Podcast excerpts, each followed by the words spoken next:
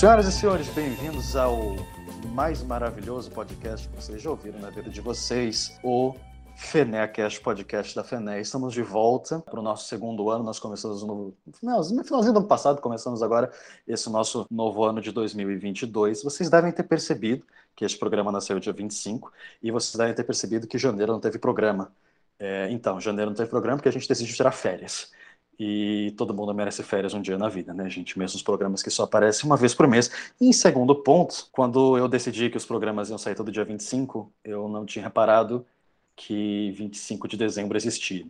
Então, o que vai ser agora é que ele vai sair todo final do mês. E sim, eu lembro que 31 de dezembro existe agora. Então, vamos ver o que a gente faz em dezembro. Não vamos entrar em pânico quanto a isso. Esse ano é um ano muito interessante para todo mundo que está ouvindo aqui agora, interessado em arquitetura, interessado em cultura em geral. Né? Esse ano nós temos aqueles vários decênios fechados, né? E algumas, em alguns séculos, inclusive. Né? Nós podemos começar pelo, pelo clássico 100 anos da Semana de Arte Moderna, que todo mundo sabe. Inclusive, vocês podem estar se perguntando, nossa, por que, que a FENACAST não está fazendo sobre os 100 anos de arte moderna, da Semana de Arte Moderna? E eu lhes digo, porque todo mundo que é extra especialista nisso não está no momento. E a gente pensou, né, tá todo mundo falando, então vamos falar de outra coisa, né, para pegar vocês desprevenidos. Mas ainda esse ano a gente fala, não se preocupe. Também temos esse ano 10 anos de formação do Conselho de Arquitetura e Urbanismo do Brasil. Nós temos também 100 anos da formação do IAB. Nós temos também 90 anos da FENEA, 50 anos do ENEA, que é o Encontro Nacional de Estudantes. Então, vejam só que interessante. Nós vamos falar de todos esses, esses pontos mais para frente. O ano é longo e nós temos pelo menos alguns mais episódios pela frente, no mínimo 10, no máximo, só Deus sabe. Então, senhoras e senhores, sem mais delongas, nós vamos aqui hoje tratar de um assunto muito importante pela segunda vez: patrimônio. Eu falei para vocês que patrimônio é um assunto muito largo, como vocês ouviram a Matheus do último episódio falando, é, é, um, é, é um assunto gigantesco e ele tem que ser tratado com muita calma, porque não adianta sair correndo para falar de patrimônio. Então, para tanto, aqui fazendo o nosso segundo episódio, só que esse segundo episódio é um pouco inusitado, porque ele tomou uma perspectiva muito mais pontual, por assim dizer. Nós não vamos falar mais de uma forma muito abstrata de o que é patrimônio, mas um patrimônio específico de um lugar, e esse lugar é a região norte do Brasil, uma região que, é, por vezes, ela pode ser muito ignorada em certos estudos, e a gente quer dar uma, uma certa vingancinha e focar só na região norte neste episódio, pelo menos. Quem sabe nos próximos nós também façamos algo assim. Como vocês muito bem sabem, né, a arquitetura é um trabalho feito em comunhão e eu aqui, sendo seu apresentador maravilhoso, não estou sozinho nesta empreitada, muito porque eu também não sei muito de, de arquitetura do norte, vamos descobrir agora. Mas estamos aqui comigo com pessoas maravilhosas convidadas aqui hoje. A primeira delas, estamos aqui de uma ordem aleatória, Débora Rodrigues, que já participou do programa de dezembro. Débora, quem é você? Oi, de onde você vem? Para onde você vai? Eu acho que eu com a mesma resposta da última vez, que eu não sei, mas por enquanto eu sou estudante de arquitetura e urbanismo da Universidade Federal de Roraima e também integrante da FENEA.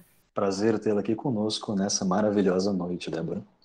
Também temos aqui conosco pessoas muito, muito, muito, muito capacitadas. É uma honra ter aqui conosco a professora Paulina Onofre. Professora Paulina, de onde a senhora vem, para onde a senhora vai, como a senhora chegou nesse fim de mundo que é o FENECAST? Boa noite, uh, ou boa tarde, boa manhã, não sei quando o pessoal vai assistir. Bem, é, eu sou historiadora né, e trabalho com o patrimônio edificado a partir de uma perspectiva uh, histórica. Sou mestre em preservação do patrimônio cultural pelo UFAM e atualmente sou professora do Departamento de Arquitetura e Urbanismo. Fico com a disciplina de História da Arte, Estudos Sociais é, e Econômicos. Tá ótimo, prazer tê-la aqui conosco hoje, professor. E por fim, nós tínhamos mais uma convidada, ela era a professora Cláudia Nascimento, que ela é professora de Teoria, História da Arte, Arquitetura e Urbanismo na Universidade Federal de Roraima. Ela, por razões de... Desde o incidente que aconteceu em Roraima, né, no, acho que foi ano passado, retrasado, das quedas de energia todas que ocorreram, a situação energética está mais estável, porém a situação da internet nem tanto. Então, por questões de internet, ela não pode participar conosco hoje, que é uma pena, porém ela foi a melhor convidada do mundo e simplesmente enviou um áudio respondendo a todas as perguntas que eu iria fazer no programa. Então, como ela não pode estar aqui em presença, ela estará aqui em alma, pois todas as respostas que ela deu eu vou passar antes de todo mundo. Então, a voz que você vai ouvir logo depois que, que eu fizer a pergunta vai ser a primeira dela, e aí, como todo mundo aqui ouviu os áudios, é, constrói-se as respostas ao redor também, para não ficar repetindo a mesma coisa duas vezes. Então, É assim que vai funcionar a dinâmica de hoje, gente. Nossa primeira convidada presente, não presente, coisa mais mágica do Brasil. Mas creio que, que seja isso. Essa vai ser a minha introdução. Agora eu vou ficar muito calado e ouvir as pessoas falando. Então, a primeira pergunta que eu posso fazer, para pelo menos dar uma ideia, uma introdução, é, do ponto de vista arquitetônico, qual que é a história do patrimônio amazônico? Bem, essa tua primeira pergunta, ela é um universo, né? Mas o que nós temos termos de historiografia da arquitetura, é a história contada a partir da chegada dos portugueses na Amazônia, quer dizer, a partir da fundação da cidade de Belém, ou pouco antes disso, né, a partir da fundação de São Luís. Então, toda essa costa norte, ela passa a ser ocupada a partir do século XVII e com o mesmo padrão de construção, né, de cultura arquitetônica do resto do Brasil, né? fortificações, igrejas. Mas na Amazônia, nós vamos ter algumas é, questões assim bastante interessantes e bastante importantes que contribuem para a história da arquitetura brasileira. Mas aí a gente já começa desconstruindo a partir daí, porque a própria colonização holandesa, de onde partiu né, a fundação da cidade de Belém em 1616, ela foi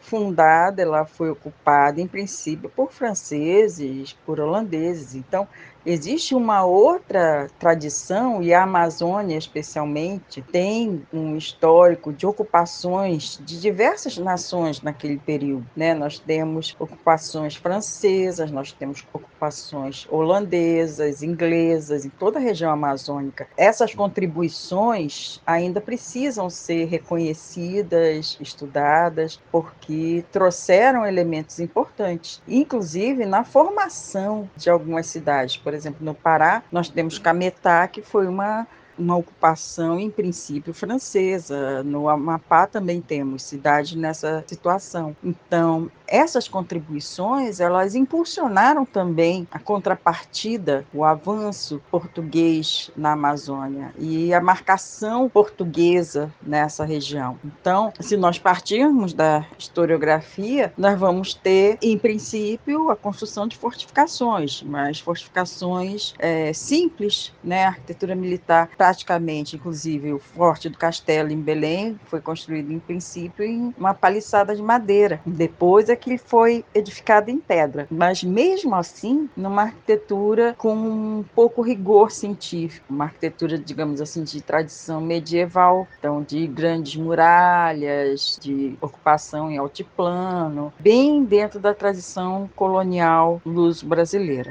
Então, dentro desse mesmo princípio da fortificação de Belém, nós temos outras fortificações na Amazônia, como, por exemplo, o Forte do Tapajós, que já não existe é, remanescentes, né, que vão surgir em paralelo a ocupações religiosas, por exemplo, a Santarém, né, onde ficava o, a fortificação do Tapajós, se ocupou, a presença portuguesa se instalou ali a partir de uma pré-existência jesuítica. Então, os jesuítas, as ordens religiosas, vão ter uma forte influência não só na arquitetura, mas na ocupação da região amazônica. Em termos arquitetônicos, os jesuítas vão ser mais presentes né, nas suas ocupações. Os carmelitas também, mas os carmelitas é, mais próximo às suas, é, a cidade de Belém, por exemplo.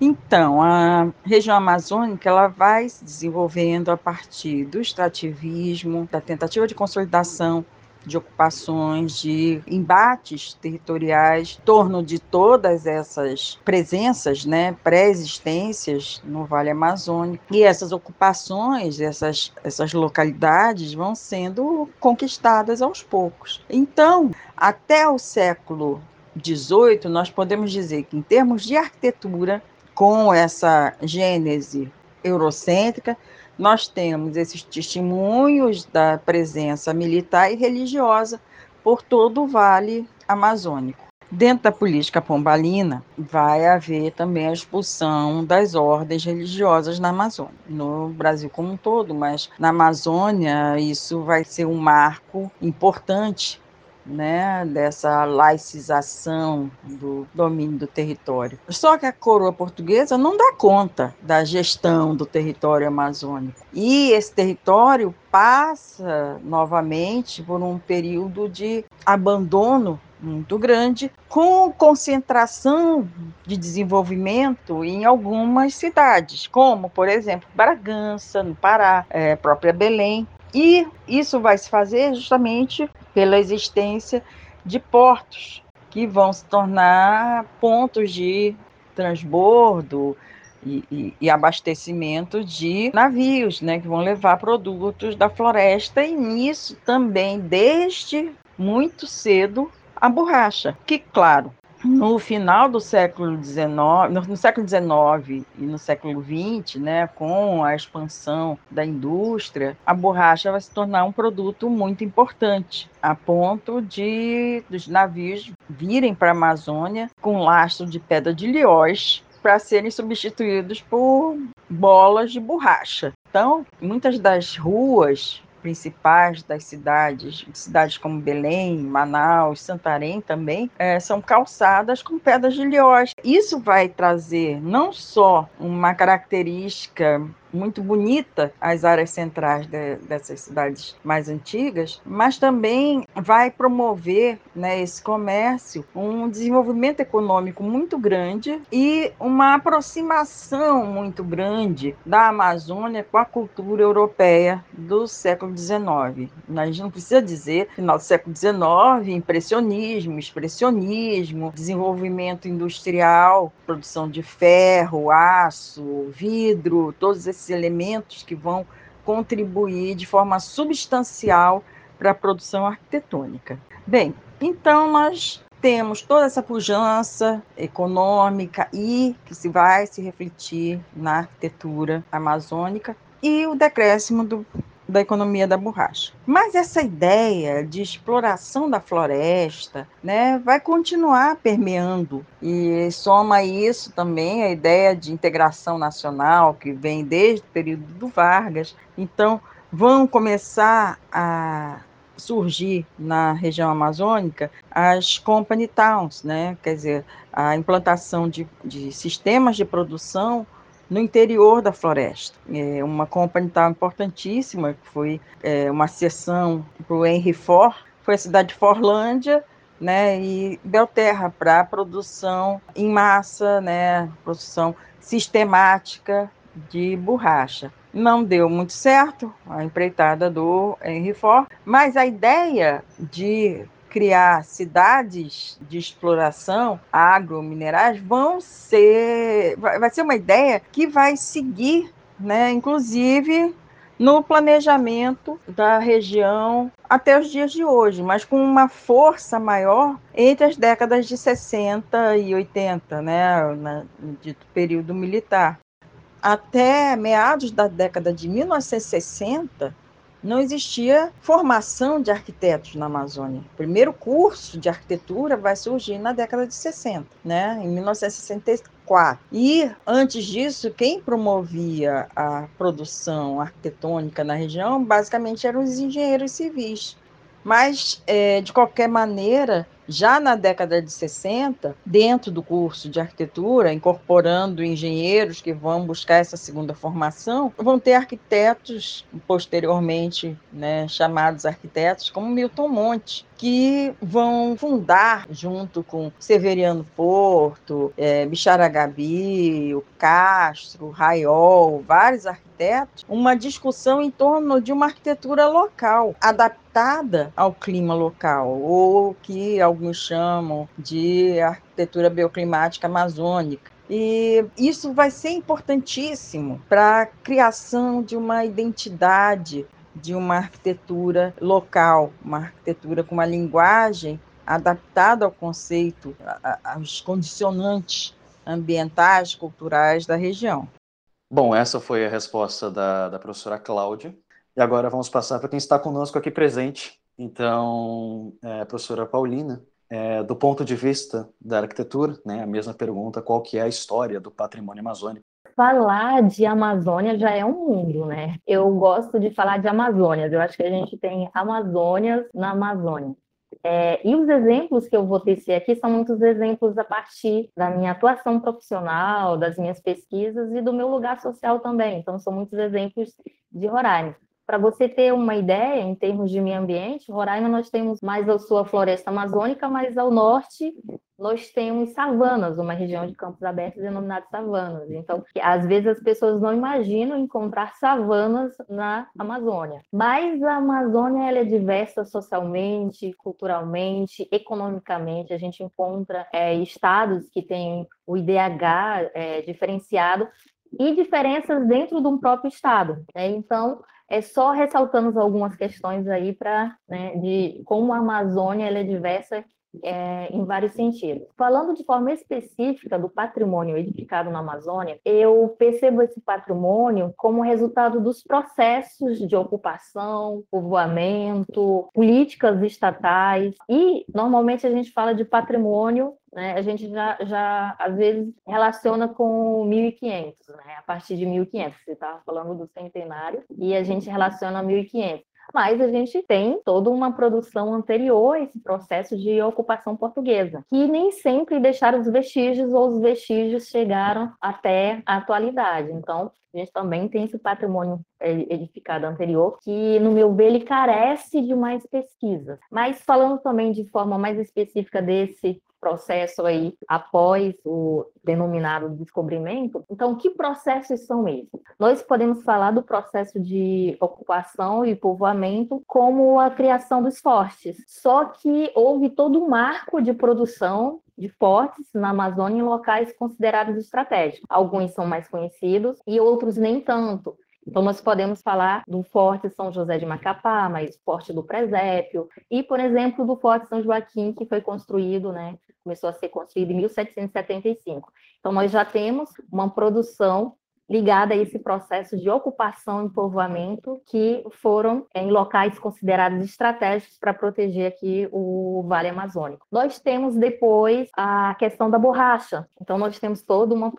produção relacionada à questão da borracha. E é, a gente pode pensar, por exemplo, a realidade de Manaus e, e a realidade de Belém também, partir da, da questão da borracha. Mas, por exemplo, quem é que. Não sei se você já teve a oportunidade de estar aqui na Amazônia, Manaus ou, ou em Belém, e conhecer alguns ícones dessa produção, ou teatro, eu, eu, gosto de um texto particularmente importante do professor José Ribamar Bessa Freire, que ele fala que antes de todo esse desenvolvimento econômico proporcionado pela borracha, uh, Manaus era uma grande tapera. Isso é um, é um, texto dele muito provocativo, mas ele, fala, ele vai falar como esse desenvolvimento econômico da borracha trouxe essa questão da energia, trouxe essa questão da, de algumas edificações, a questão do ecletismo, aí a gente vai ver também a, a realidade de Belém. No caso de Roraima, por exemplo, a extração da borracha não resultou, digamos assim, numa produção arquitetônica, eclética,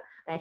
Inclusive, é interessante que nós temos um, um inglês, né, um romancista inglês, que ele vai, tá, vai vir a, a o que hoje é Roraima, né, em 1933, e ele parte com a ideia de que ele vai encontrar aqui em Boa Vista ou, é, é, essa arquitetura que ele ouvia falar que tinha em Manaus, resultante dessa questão da borracha.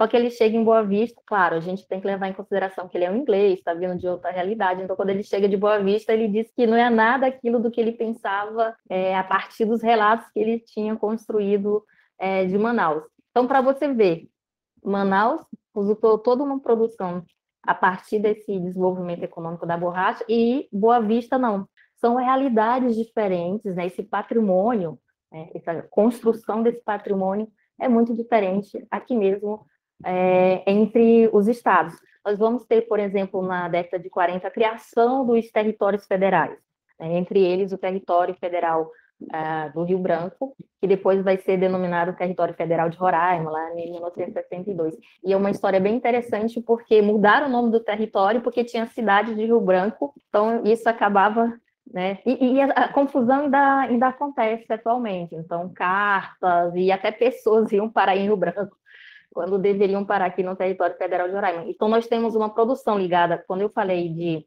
de um patrimônio ligado a políticas do Estado, né?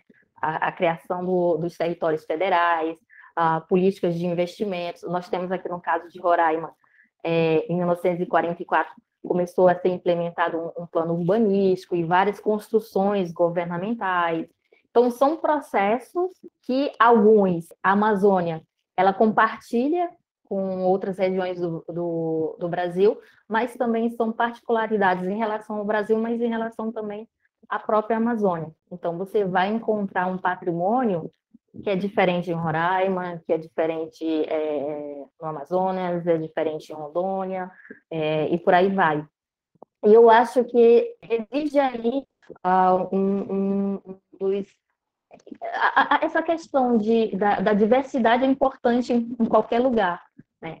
Mas eu acho que reside aí assim um, um, um dos aspectos importantes ou um, dos aspectos é, interessantes do patrimônio da Amazônia, porque normalmente determinados olhares se voltam para a Amazônia e tomam a Amazônia como uma coisa homogênea, homogênea em, em vários termos. E esse patrimônio não é homogêneo, a gente precisa falar disso, né? Precisa falar dessas diferentes Amazônias e, desses ciclos e desses processos e dessa produção e falar também da arquitetura vernacular presente na Amazônia. É, e é interessante como pesquisas dos últimos anos eles têm lançado luz a essa, essa produção vernacular.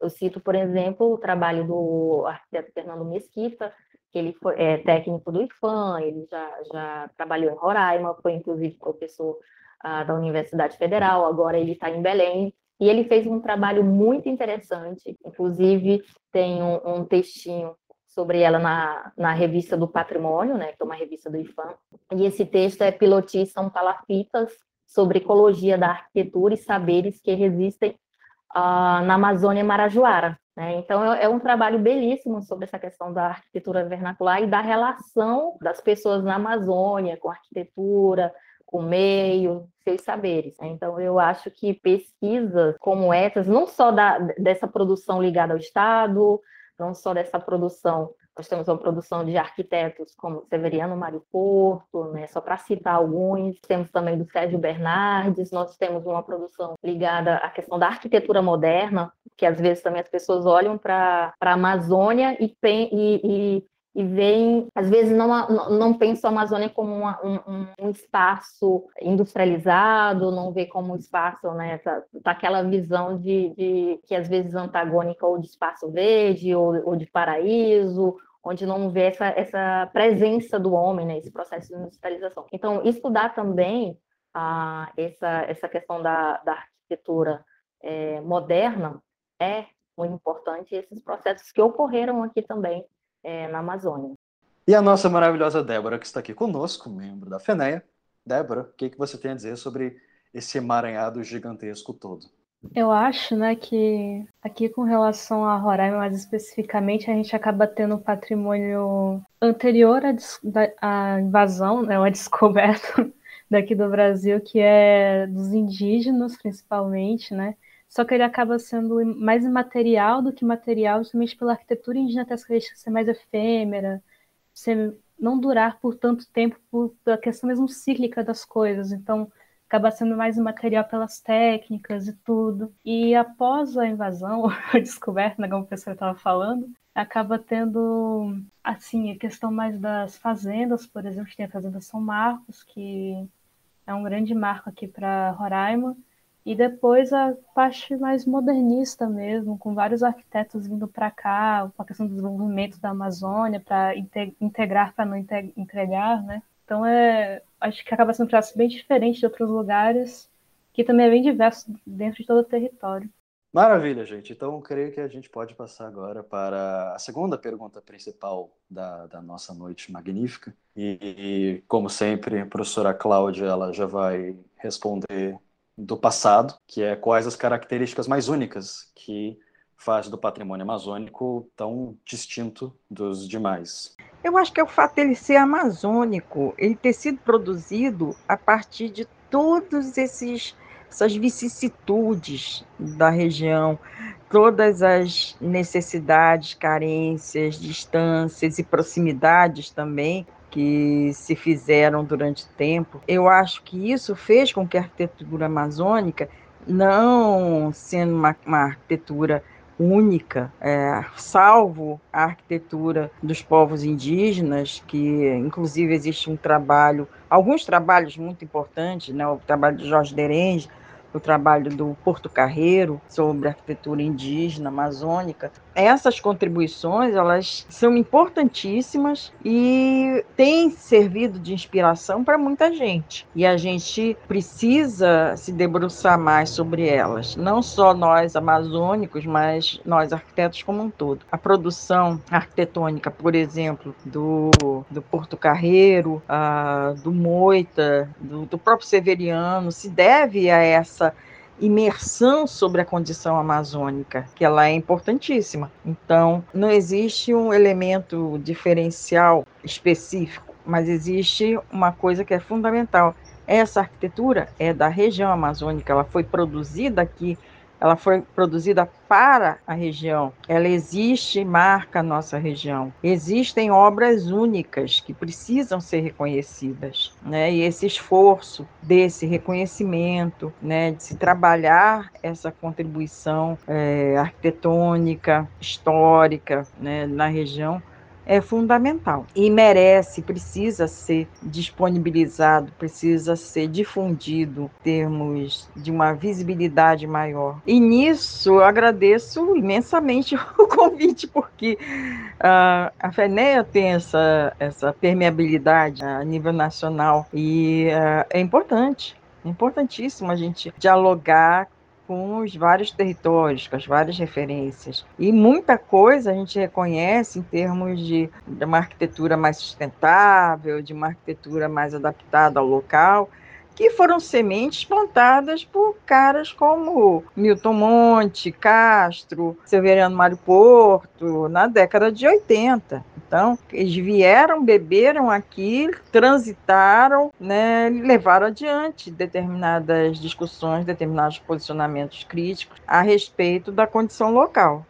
E agora, para quem está aqui conosco, professora Paulina, você consegue acrescentar isso, nos dizer quais são essas características que você diz esse aqui é o patrimônio amazônico? O que, que faz ele ser tão dispare? É, como eu havia apontado, tem processos que são, né, que a Amazônia, ela compartilha com o restante do país e tem processos que são próprios também, são próprios entre é, os seus estados. O que eu posso destacar não necessariamente sejam técnicas e, e, e materiais, estilos, mas a forma como as pessoas se relacionam com o meio, as pessoas e se relacionam entre né, pessoas com pessoas. Então é como se apropriam essas técnicas, esses materiais para dar resposta à própria realidade amazônica. Né? Eu havia citado o trabalho do, do, do Fernando Mesquita, sobre a questão da ilha de Marajó e, por exemplo, na, na realidade de, de Roraima. Como Roraima se apropriou, como as pessoas se apropriaram né, desses processos, técnicas e materiais para dar respostas a, uma, a um vale né, que durante muito tempo ficou isolado do restante do país. Então, eu estou dando muito exemplo de Roraima, né, que, é, embora eu seja maranhense, tenha vivido no Pará e agora estou aqui em Roraima. E uma coisa que eu também chamo atenção, é, que tem a ver, sim, com esse patrimônio cultural são esses processos, esses fluxos migratórios que vão ocorrendo dentro da Amazônia. Então, maranhense, que vai morar no Pará e que uh, atualmente está em Roraima. Por exemplo, o, o, Vale, né, essa região era conhecida como o Vale do Rio Branco, vai ficar como única via de ligação com o restante do país o próprio Rio Branco. E o Rio Branco, né, em função do seu regime de chuvas aqui da, no regime de chuvas da região, fica seis meses a gente aqui na seca e seis vezes chuvo, é, um período chuvoso, né? Mas tudo quente, né? Eu brinco que a gente tem duas estações, uma quente e outra mais quente ainda. E eu confesso, por exemplo, que eu nunca aprendi quando começa e quando termina as quatro estações do ano, porque eu nunca precisei disso. Então, eu não sei. Se alguém perguntar, eu não sei.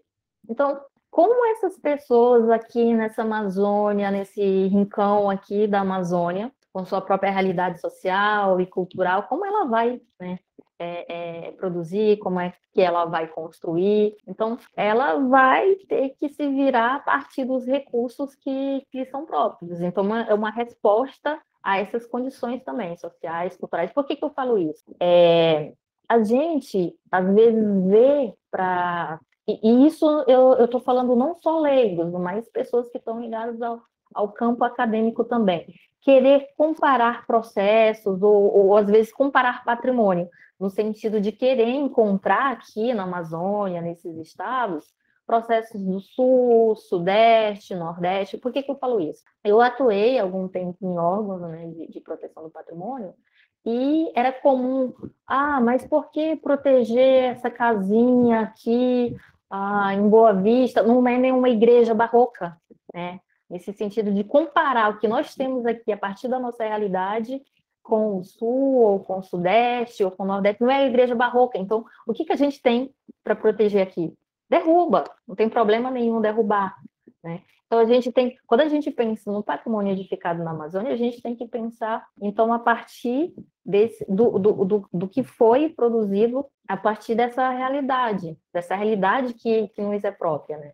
E o interessante é que, embora essas discussões sobre o patrimônio vernacular, essas discussões sobre né, patrimônio numa, num, num edificado não é essa construção, só essa construção barroca, ou, ou, essa construção que tem 150 anos, 200 anos, que tem talha de madeira, tem talha dourada, que tem... Não, né? É, é, é essa, essa construção do, do senhorzinho. Eu falo, do, a gente tem aqui uma, um, um espaço, né?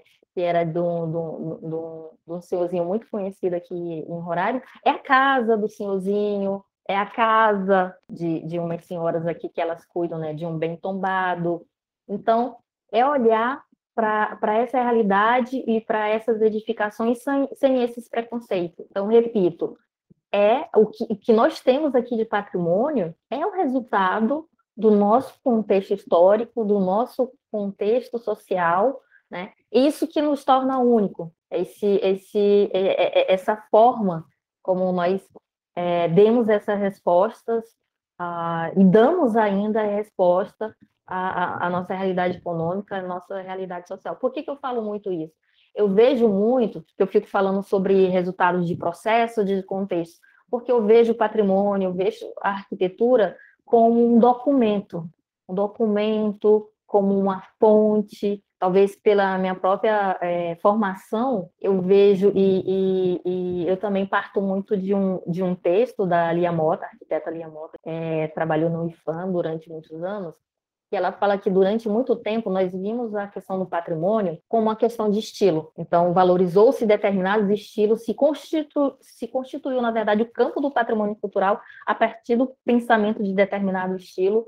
Então, se valorizava só determinado estilo e tudo que não estava relacionado a esse estilo não era considerado digno de está aí no rol é, do patrimônio cultural. E depois você vai pensar essas outras realidades, você vai pensar que o patrimônio edificado, para além dessas questões estilísticas, e como esse resultado desse processo, esse documento, né, são termos que ela utiliza nesse, nesse trabalho dela.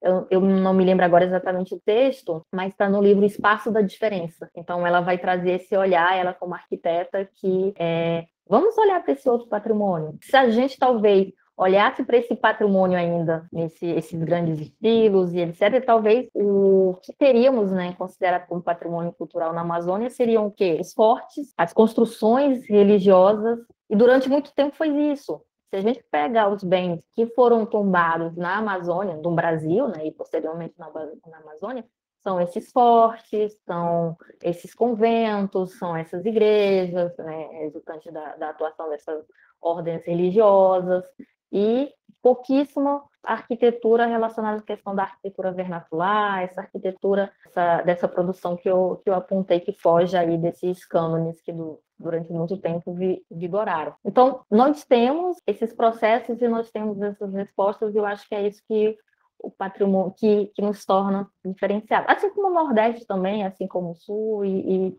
e, os outros estados também. Né? E essa produção que a gente precisa pesquisar mais, é, é esse patrimônio que a gente precisa proteger, não necessariamente como tombamento, porque a gente às vezes toma o tombamento como sinônimo de preservação, como se fosse o único instrumento que existe, e não é. Talvez não seja nem o mais o adequado, né? É, eu acho que um, um, exemplo bem interessante do que eu estou falando agora é a casa do Chico Mendes, né? Se a gente levasse em consideração esses cânones estabelecidos, onde era que a casa do Chico Mendes ia entrar como patrimônio cultural né, edificado? Mas olhando como um, um, essa questão do documento, usando, olhando como uma fonte, olhando esses outros processos, eu acho que é, é o melhor exemplo que eu posso falar nesse momento. Não necessariamente, e a gente, aqui mesmo na Amazônia, a gente tem que olhar esses nossos processos e, como eu falei, não em termos de comparação com o restante do Brasil, dizer que, como eu já ouvi realmente, de que a gente não tem nada para para proteger, não porque não temos né, uma igreja barroca ou, ou não temos um, um, um, convento, né? E, e isso, na verdade, é muito triste. E nós aqui, eu acho que esse espaço aqui de fala que vocês não deram é, é, é extremamente importante. Não só para quem não está na Amazônia, mas para quem está na Amazônia também. Né? Vamos pensar aquilo que está relacionado com a nossa é, identidade, com a nossa memória e aquilo que, que nos são, assim, processos próprios. Ah, e uma coisa interessante também, é importante essas pesquisas, né, que, e, e a criação desses cursos de, de graduação, a, a, a criação dessa da pós, que não estou dizendo aqui da região amazônica, não estou dizendo que outros pesquisadores de outra região do Brasil não possam nos pesquisar ou fazer suas análises, né? Mas é importante que nós que estejamos aqui a gente faça. Então, a Débora, eu não estou jogando é, nenhuma responsabilidade para você, Débora, estou, estou sim, é, sobre pesquisar né, a, no, a nossa realidade também. Não no sentido como eu falei, olha, vocês não tem nada para nos dizer, mas vamos dialogar. Vamos de, a, a, a, gente aqui da Amazônia com os pesquisadores do, do restante do Brasil.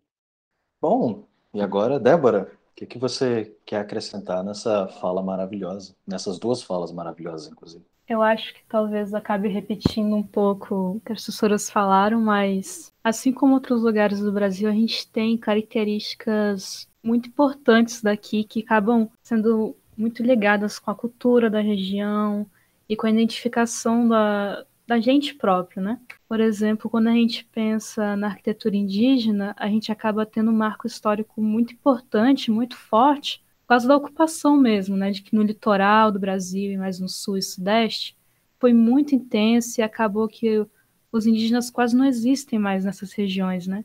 Enquanto aqui no norte a gente ainda tem, mesmo que seja uma, uma população muito pouca em relação, vamos dizer, ao resto dos brasileiros, né? Ainda assim a gente é o, aqui em Roraima, se eu lembro bem, é o estado que mais tem indígenas. Então a gente, apesar de ser uma arquitetura que as pessoas normalmente desprezam e que acaba sendo excluída e que não se dá um valor para essa arquitetura, a gente ainda tem um contato com essa arquitetura e ela ainda é importante, ainda afeta tudo. Do jeito que a gente se relaciona, por exemplo, quando a gente pensa nas, nas casas daqui da região, muitas delas têm uma cozinha externa, tem um, uma maloca no quintal, entendeu? Tem um, um tapiri, ou então tem algum tipo de organização circular mesmo. Na universidade nós temos um dos blocos da universidade ele tem uma organização circular porque ele é dedicado aos indígenas, então a gente acaba tendo também essas diferenças. Inclusive, eu não estou falando só de patrimônio tombado, né? Como a professora Paulina falou, acaba não tendo, não é sempre a solução, né? Tombar alguma coisa. Aqui na região, infelizmente, ainda não tem tantos assim protegidos dessa maneira. Mas tem uma escola que eu, infelizmente, não vou lembrar o nome da arquiteta que projetou, mas ela tem um foco quando a gente olha para ela, vamos dizer assim, esteticamente, talvez você não perceba ela tão diferente das escolas do resto do Brasil.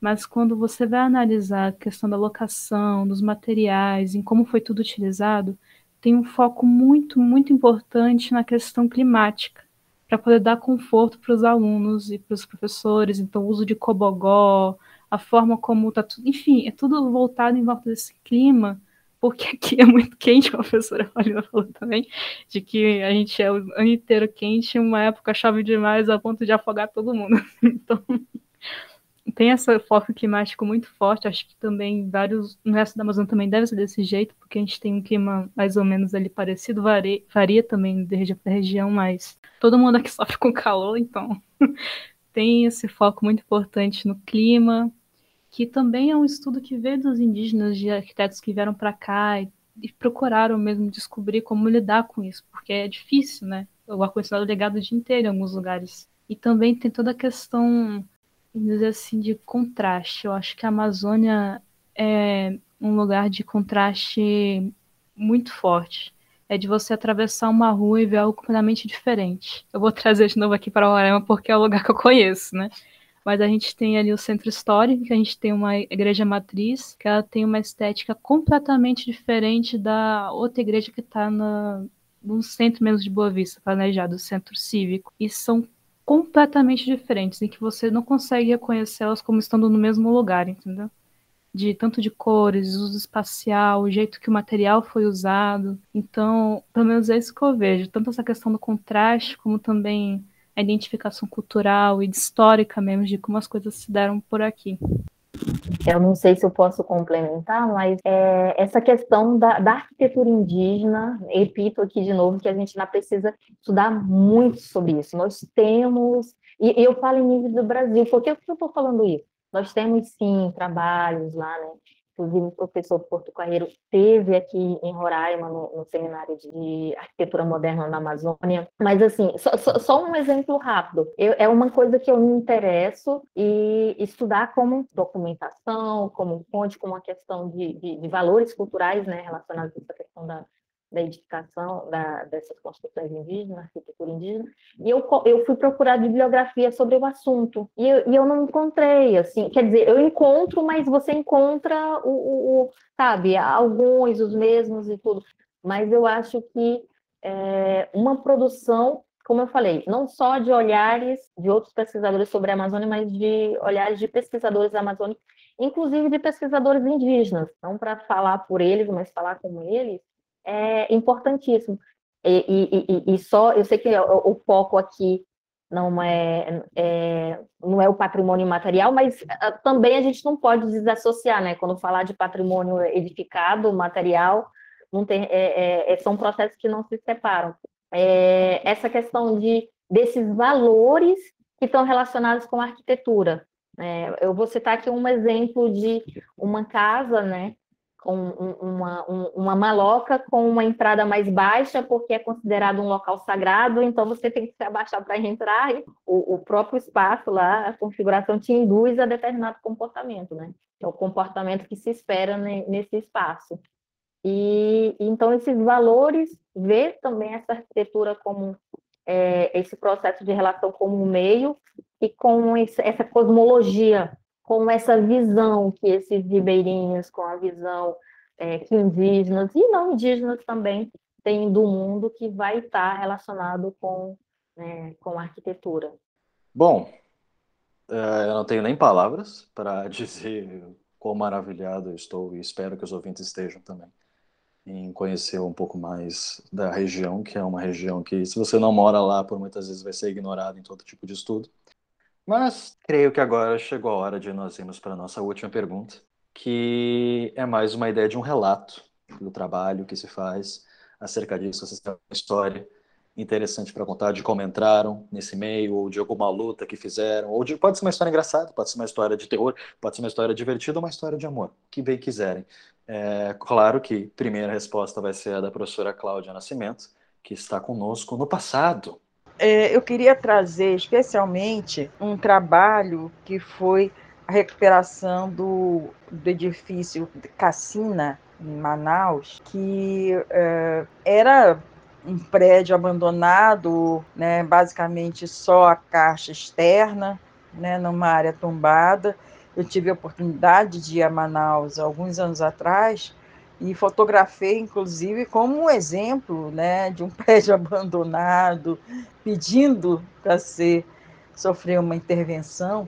E o arquiteto amazônico Loren Trost, ele fez uma intervenção que já ganhou prêmio internacional recentemente, esse ano, ano passado, uma obra muito interessante. Não é um restauro. Temos excelentes exemplos de restauro né, em Belém, como por exemplo, recentemente a Catedral da Sé, né, recentemente que eu digo nos últimos dez anos, né, Catedral da Sé, que eu tive a oportunidade de participar dela, né, várias intervenções né, que foram feitas, mas o grande problema da preservação do patrimônio é a apropriação, é a continuidade né, de uma gestão do patrimônio, continuidade de uma política de preservação, é um posicionamento é, efetivo, social, político em torno da questão patrimonial.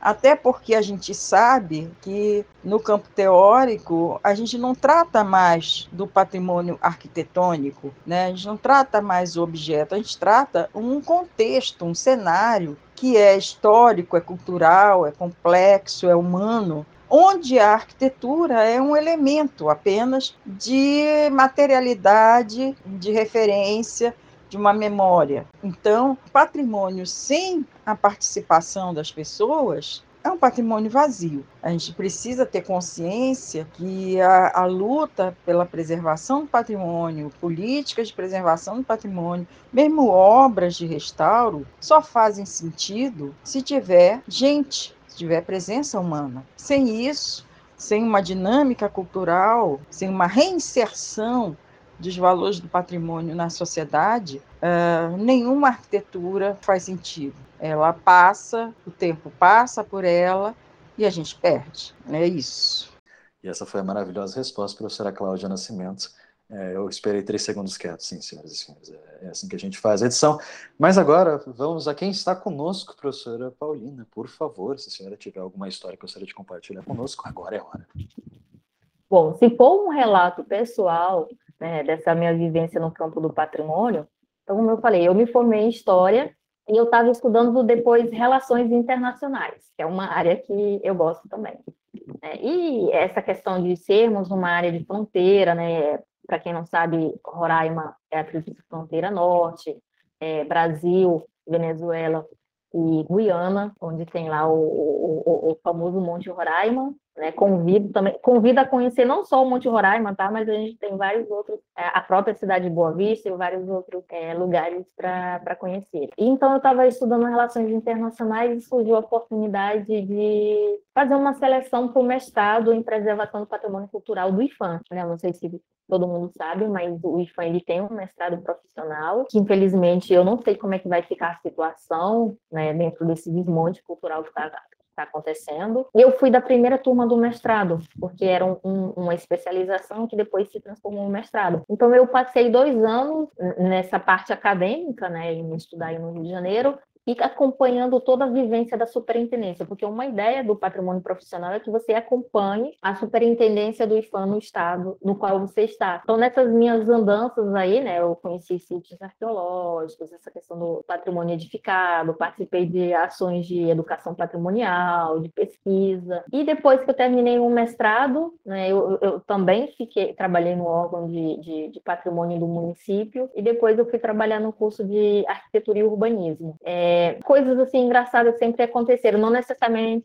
relacionados ao, ao patrimônio edificado, né? Mas, por exemplo, de a, a, gente tem um sítio arqueológico aqui bem famoso, né? Que é a, a, Pedra Pintada. E assim, a gente foi conhecer a Pedra Pintada, foi fazer um levantamento da Pedra Pintada. Eu fui subir e, assim, claro, a gente sem equipamento, né, gente? Não façam isso, né? E eu fiquei empacada, né? A meio caminho, nem ia, nem voltava. Então, são esses percalços, assim, tive que ser resgatada, são esses percalços que vão acontecendo, assim, em termos de, de anedota também.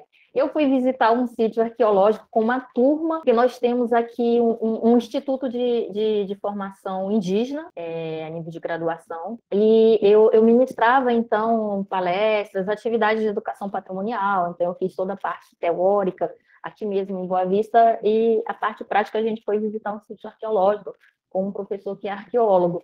E é numa região elevada, né? E quando eu ia descendo, eu caí. E entre uma das coisas, não, eu sou, sou rainha de fazer isso. Entre uma das coisas, eu tinha discutido com os alunos sobre tombamento. É claro que isso dá margem para fazer brincadeira, né? Então, imagine uma turma de, de, de graduação na qual eu tinha acabado de discutir sobre tombamento e caio na frente deles, né?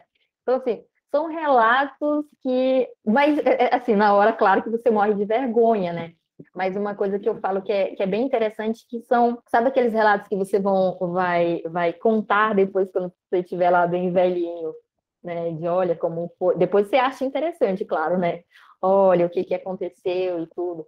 Mas assim, é, em termos então é, de, de, dessa relação mais acadêmica do, do, do patrimônio cultural, a gente tem desenvolvido trabalhos, né, inclusive com a professora Cláudia, né, mas trabalhos também com uh, outros professores e eu chamo a atenção também que, felizmente, está se criando, a, na, ou pelo menos eu vejo como isso, um diálogo entre os diferentes estados da Amazônia. Não como, né, eu acho que a gente podia dialogar mais, mas é, é, eu acho que a gente está vendo isso. Por exemplo, nós tivemos em, em, em, Manaus, mas nós já tivemos em Roraima essa questão do, do, do Seminário de Arquitetura Moderna da Amazônia, é, já foram é, estudantes de Roraima apresentar trabalho quando o, o, o, o seminário foi é, em Belém. Então, eu acho interessante essa criação dessa rede, né? rede de pesquisa em torno do patrimônio cultural, essa rede de discussão do patrimônio cultural. Por exemplo, a pandemia é terrível, não, não, não, não, preciso nem discutir isso aqui. Mas a gente acabou é, estabelecendo diálogo com pesquisadores e a partir de ferramentas, né, várias aí de, de, de, comunicação à distância, que talvez em outros momentos a gente não tivesse conseguido, né. Eu, eu sei que é interessante estar lá todo mundo, né, ao, ao vivo e, e, e, conversando cara a cara, porque eu acho que esse contato é muito necessário. Mas às vezes é, é muito complicado para quem está aqui em Roraima ou quem está aqui no norte, na Amazônia, se deslocar então, utilizar, é, ontem mesmo, né, eu, eu, tenho um projeto de extensão que é denominado PNC para preservar, e ontem mesmo nós tivemos uma palestra de uma professora da Universidade Federal do Pará, professora Maria Goretti Tavares. Então, imagine, se fosse em outro momento, ou, ou, ou, ou se fosse presencial, seria muito complicado para ela vir para Roraima, ou né, a gente aqui de Roraima e para Belém. Só assim para encerrar, para vocês terem uma ideia dessa questão da, da dificuldade de se deslocar aqui. Então, a gente está aqui em Roraima, eu precisava ir para o Pará, né, para uma cidade denominada Corianópolis. Então, eu peguei, foi algum tempo atrás, eu peguei um voo, fui para Manaus, de Manaus eu fui para Santarém, de Santarém eu fui para Macapá, de Macapá eu fui para Belém, de Belém eu fui para Marabá. Então, entendo, eu só, eu só, eu só queria aqui de, de, de, de Boa Vista para Curianópolis. Mas às vezes é mais fácil para a gente sair de outros estados, para outros estados, do que pegar esses voos e circular aqui pela, pela própria Amazônia, que às vezes você tem que fazer isso. Então, eu brinquei que eu conheci muitos aeroportos, né? Não conheci essas cidades, mas eu conheci muitos aeroportos nesse processo de deslocamento aqui. Agora, Débora, tem algum relato acerca disso que gostaria de compartilhar conosco? Eu acho que com relação ao patrimônio, infelizmente só tem um. Mas infelizmente ele também não é muito bom. E foi, acho que eu contei também naquele, no último episódio que eu participei, que foi justamente com relação à Feira do Passarão, que eu também faço parte do centro acadêmico, e na época que a gente descobriu que eles iam demolir tudo aquilo para criar uma caixa branca, a gente tentou né, de alguma forma fazer alguma diferença ali. E né, não deu muito certo, né? A gente fez toda aquela. A gente, enfim, foi toda uma história. E no final das contas, infelizmente, ela realmente não vai existir mais, vai ficar só nos nossos corações. Mas esse é o único relato que eu tenho para contar sobre patrimônio. Esse também é a experiência que eu tive de visitar alguns. Eu não pude visitar muitos, mas os que eu visitei por aqui, eles são realmente maravilhosos. As igrejas que eu comentei.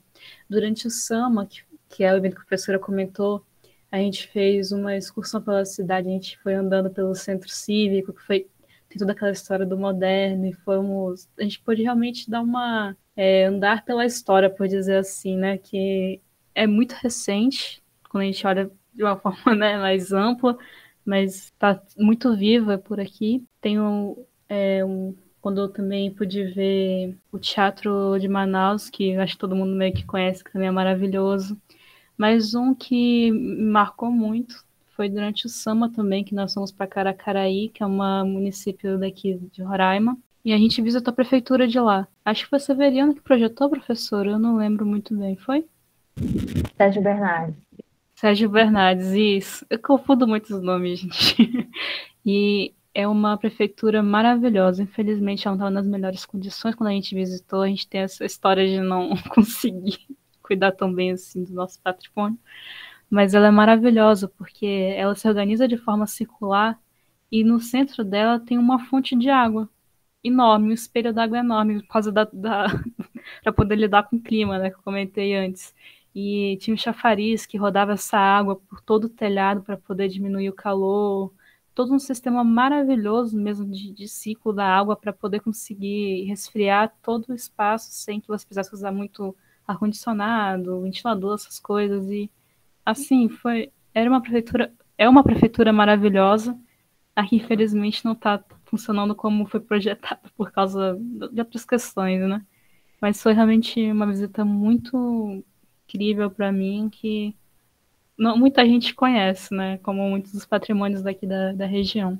Tá certo, gente. Muito obrigado pela presença. Nós creio que podemos encerrar por aqui. Se alguém quiser falar alguma coisa extra, agora é hora.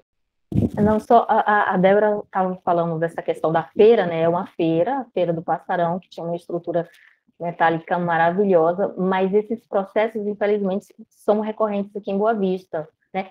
E, e creio que em vários outros locais também. É, eu falei dessa visão, às vezes, de que nós não temos o, o, o que proteger, porque nós não temos um patrimônio cultural antigo, nós não temos um patrimônio cultural é, é, de determinado estilo, e também é, aquilo que a gente protege está muito relacionado com, com aquilo que nós percebemos de nós mesmos e, e a imagem que queremos ter. Então, tem um, um discurso muito grande aqui é, em Roraima sobre essa questão da modernidade. Roraima como um, lugar moderno, ou Boa Vista como um lugar moderno. Então, essas coisas, digamos, ditas velhas, que não são esse velho nível estilo barroco, devem ser destruídos. Então, nós tivemos, por exemplo, é, esse é só um exemplo que a gente vai ter um, um carna o carnaval, né, que é, não é, na semana que vem. E ah, acho que foi em 2015, nós tínhamos um hospital aqui que ele era tombado. Ele, olha só a, a, a história, como é, é, é enrolada, digamos assim, é, é, complexa. Nós tínhamos um, um, um, hospital, que foi um, um antigo hospital aqui de, de, de Boa Vista, era tombada pelo Estado e a prefeitura não sei de onde, tirou que era tombado pela prefeitura também. A prefeitura destombou e derrubou o prédio do hospital numa segunda-feira de carnaval. Então ninguém estava. O, o que, que acontece aqui em Boa Vista? No carnaval, em feriadão, todo eu, eu, no Rio, acho que em outros locais, às vezes a pessoa vai para a praia, não sei o quê. Aqui nós vamos para o que a gente chama para os sítios, né? nós vamos para as vicinais, nós vamos para o que a gente chama de interior. Então, imagine, a cidade fica praticamente deserta nesses momentos. Foram lá e passaram um trator e derrubaram tudo numa segunda-feira. Então, as pessoas voltaram depois do carnaval e estava tudo limpo. Né? Então, infelizmente, esses processos é, ocorrem aqui. Inclusive, eu vou ficar de olho, que é a próxima semana em canal. Não, eu estou brincando. Espero que nada dessa vez nesse carnaval seja derrubado, pelo amor de Deus. Mas é bom a gente sempre ficar atento. Eu fiquei meio traumatizada, então todo carnaval eu de olho no que está acontecendo na cidade. Ai, professora, isso foi tão triste. Eu não lembro na época disso ter acontecido porque eu não morava aqui em Boa Vista, né? Mas quando vocês me contaram isso de estombamento, eu não consigo entender até hoje como eles conseguiram destombar o patrimônio e logo depois destruir. E detalhe, não era tombado pela prefeitura. Não era. Não, é a prefeitura história... destombou um prédio que ela nem havia tombado. Né? Então, coisas que acontecem em Roraima. É, isso acontece, infelizmente, com tudo que é considerado um pouco mais velho, entendeu? Aqui né? na região. A gente tem no Centro Histórico, que é uma rua que é cheia de loja, eu acho que é o centro mesmo daqui, comercial, é bem no Centro Histórico.